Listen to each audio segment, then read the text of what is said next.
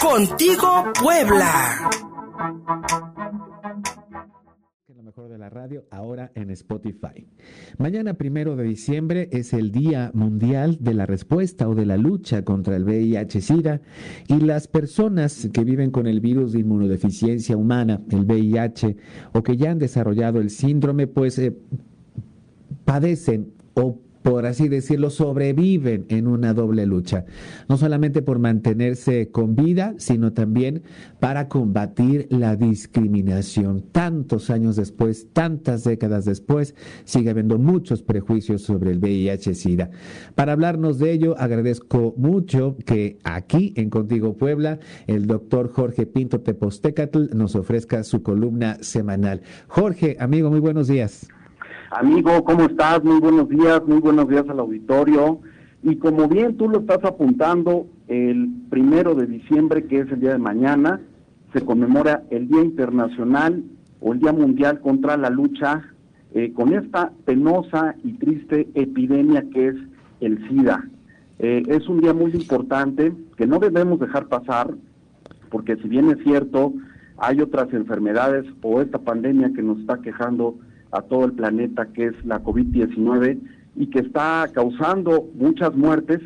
Bueno, pues este problema del VIH, eh, en este caso, que es el, el, virus, y el SIDA, pues que ya es una condición del ser humano cuando el VIH avanza a una etapa 3 y que por eh, algunas eh, enfermedades relacionadas a este a esta enfermedad pues fallecen muchos muchas personas es muy importante recordarle a la ciudadanía, recordarle al gobierno, recordarle a todos esos actores políticos y a todos los que están inmersos eh, como empleadores, que debemos de sensibilizarnos sobre esta problemática que existe desde 1959, Luis Fer. Sí, Efectivamente, eh, algo que me sorprende, mi estimado Jorge, es de que, bueno, por lo menos desde los, desde los años 80, cuando algunas eh, grandes estrellas de Hollywood eh, comenzaron a padecer la enfermedad y que comenzó a convertirse en una pandemia, por lo menos en los Estados Unidos y otros países,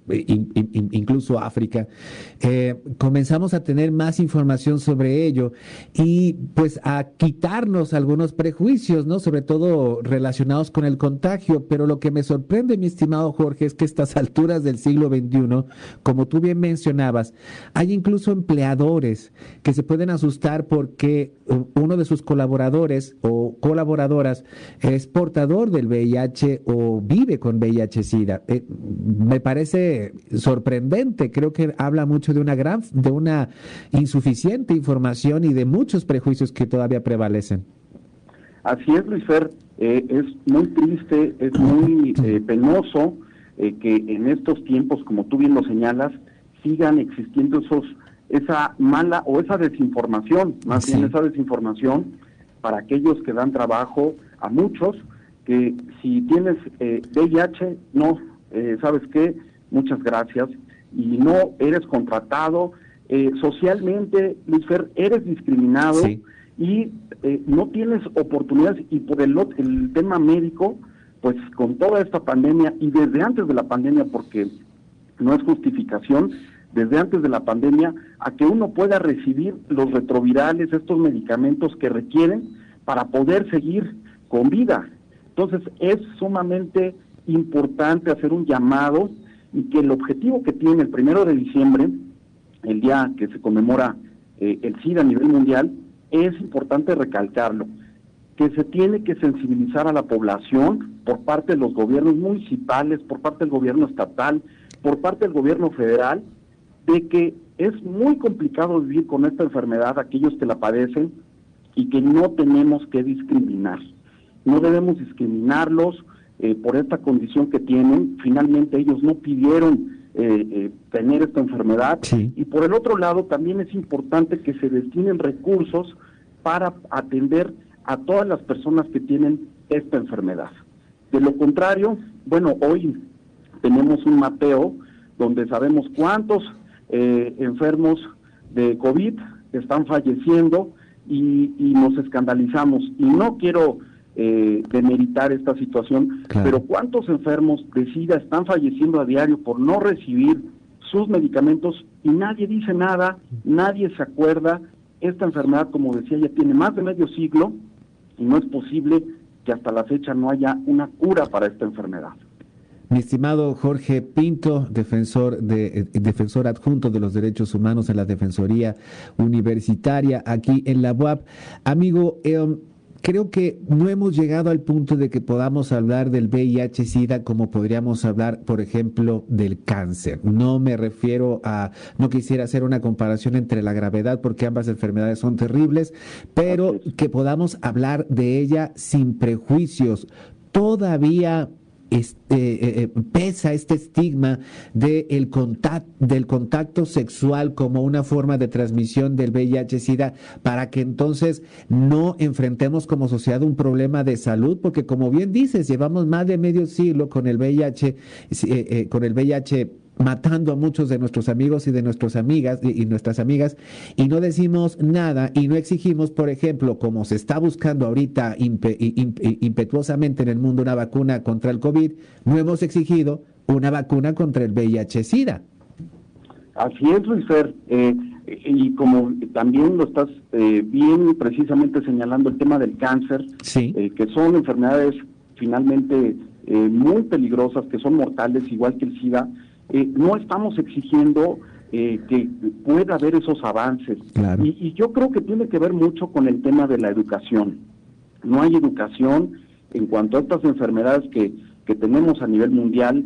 Eh, también sabemos que hay muchos niños con VIH y el hecho de que alguien, algún conocido en la escuela digan, el niño tiene VIH, lo que tú refieres es excluirlo, es aislarlo, porque no conocemos o no tenemos la suficiente información, la suficiente educación de que este tipo de enfermedades no se contagien con un abrazo, no se contagian con un beso, no, se contagian con un saludo, Luis Fer. Entonces, es sumamente importante y creo que también es muy importante, Luis Fer, hacerle un llamado al sector salud. Que eh, dentro del Código Penal en el Estado de Puebla en el artículo 239 está establecida o tipificada la responsabilidad médica. ¿Y qué es lo que dice este artículo? Este artículo señala que se impondrá prisión de tres meses a seis años, multa de 50 a 500 días de salario y suspensión de tres meses hasta tres años del ejercicio profesional, además de la sanción que corresponda si causa homicidio o lesiones al médico que fracción primera sin causa justificada, sin aviso oportuno, abandonar a la persona de cuya asistencia esté encargado. Y voy a citar otra fracción, porque son varias, sí. pero voy a citar también la fracción tercera que refiere lo siguiente, después de haber otorgado responsiva de hacerse cargo de la atención de algún lesionado, lo abandonar en su tratamiento sin causa justificada y sin dar aviso a la autoridad correspondiente. Esto es muy importante, Luis Fer, porque del diario vemos casos donde los médicos son autoritarios, son negligentes, abandonan a enfermos y en el caso de los que padecen SIDA, que no les entregan sus medicamentos, que no hay una buena atención, incluso, incluso hasta agresiones, puede ser motivo de una sanción penal.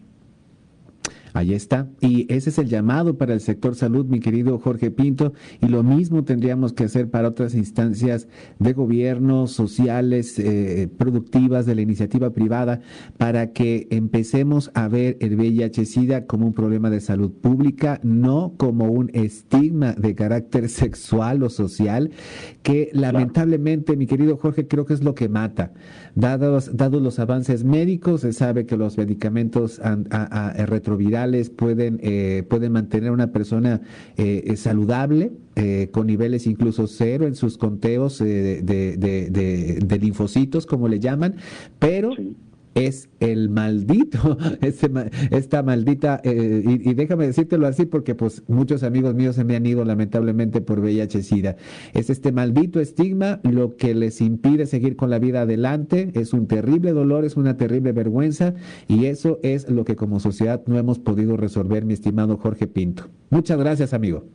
Luis Fer, te mando un fuerte abrazo y bueno, rapidísimo decir Adelante. y hacerle un llamado a la Comisión de Derechos Humanos para que atienda a todos aquellos que se están acercando con esta problemática que plantean discriminación y el negarles el acceso de su derecho a la salud.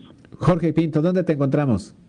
Muchas gracias, Luis Fer. Pues estoy en redes sociales, en Facebook como Jorge Pinto, en Twitter como arroba apjorge, mi correo electrónico es jorgepinto-9 arroba hotmail.com. Buen inicio de semana, Luis Fer. Igualmente para ti, un abrazo fuerte. Nos vamos a la pausa, nos vamos a la pausa.